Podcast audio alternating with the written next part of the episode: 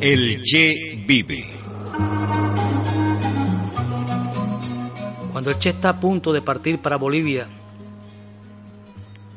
se presenta disfrazado con el nombre de Ramón, aparentando más de 60 años, y la madre se lo presenta a sus propios hijos como un amigo uruguayo.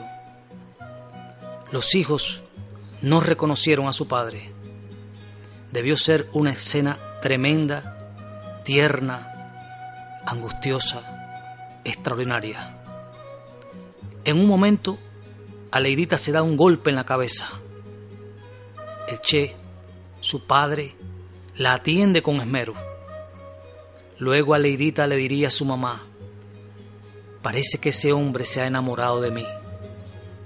Qué lejos estaba de sospechar la niña atrapada en su inocencia y en la necesidad de la discreción de que estaba ante su propio padre.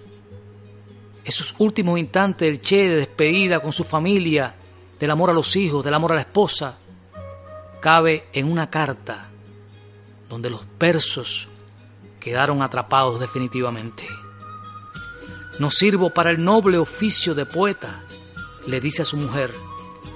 No es que no tenga cosas dulces, si supieras las que hay arremolinadas en mi interior, pero es tan largo, ensortijado y estrecho el caracol que las contiene, que salen cansadas del viaje, malhumoradas, esquivas, y las más dulces son tan frágiles, quedan trizadas en el trayecto, vibraciones dispersas, nada más.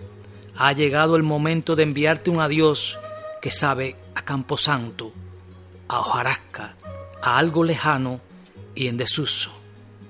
Este es el Che que se despide, lleno de amor a su familia, dispuesto a dar la vida por la familia humana.